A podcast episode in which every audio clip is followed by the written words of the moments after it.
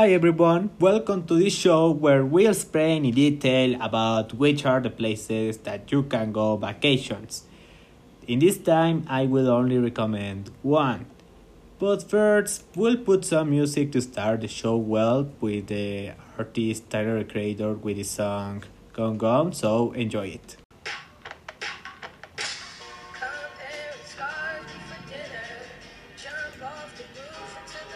Come December. Was it my August?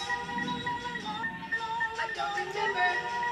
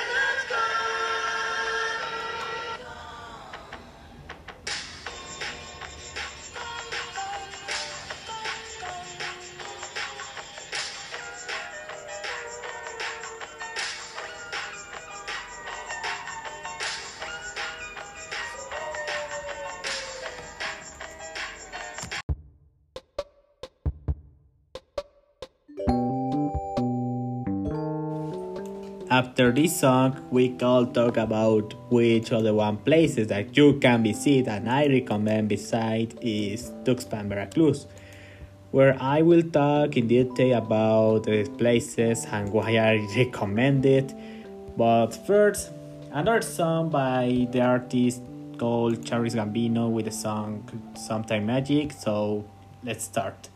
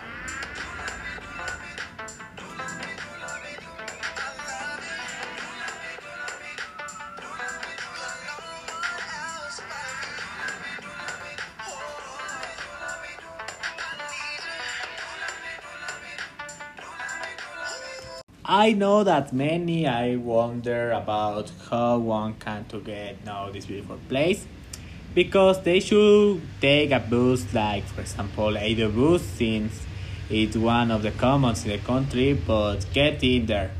So what activities I can do? Well what you can find that place that is better known like Tuxpan Beach where you can have a good view in the sky as well as enjoy the water that is out there. Or you can visit, for example, Reforma Park or Museo de la Amistad Cuba Mexico to complement your views. Well, take a little break with the song Sunflower by Post Malone, one for the movie Spider Man into Spider Verse, and then we talk about the dishes that you can find in this place. So let's start.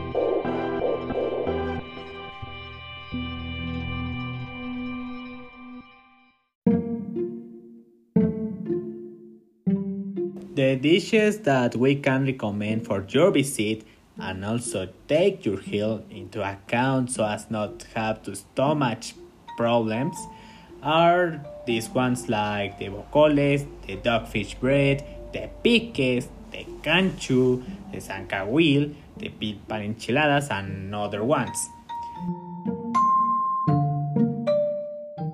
You can also try to eat seafood of their like. You can also try, for example, James for Tamiahua Lagoon, seafood soups, chilpacholes de jaiba, and another ones.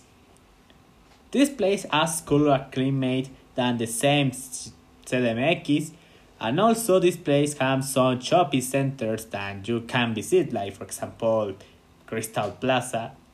Well, before I tell my experience for this place, I will put another song for the environment this time with The Light from Georgie FT Diplo. Let's go.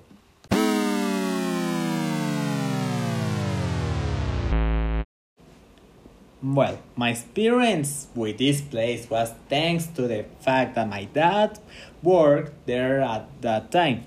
So he invited myself and my family to spend Children's Day there. That's where I saw Iron Man 3 for the first time since it was the movie that I want to see because I am a child in this time.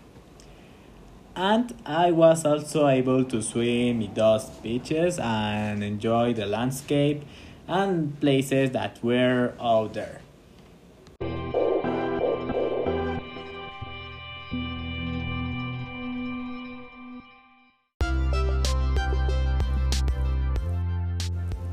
And this is today's recommendation. If you had places that you can tell us or to recommend, we will be recommended. So take care and see you for another show. Bye.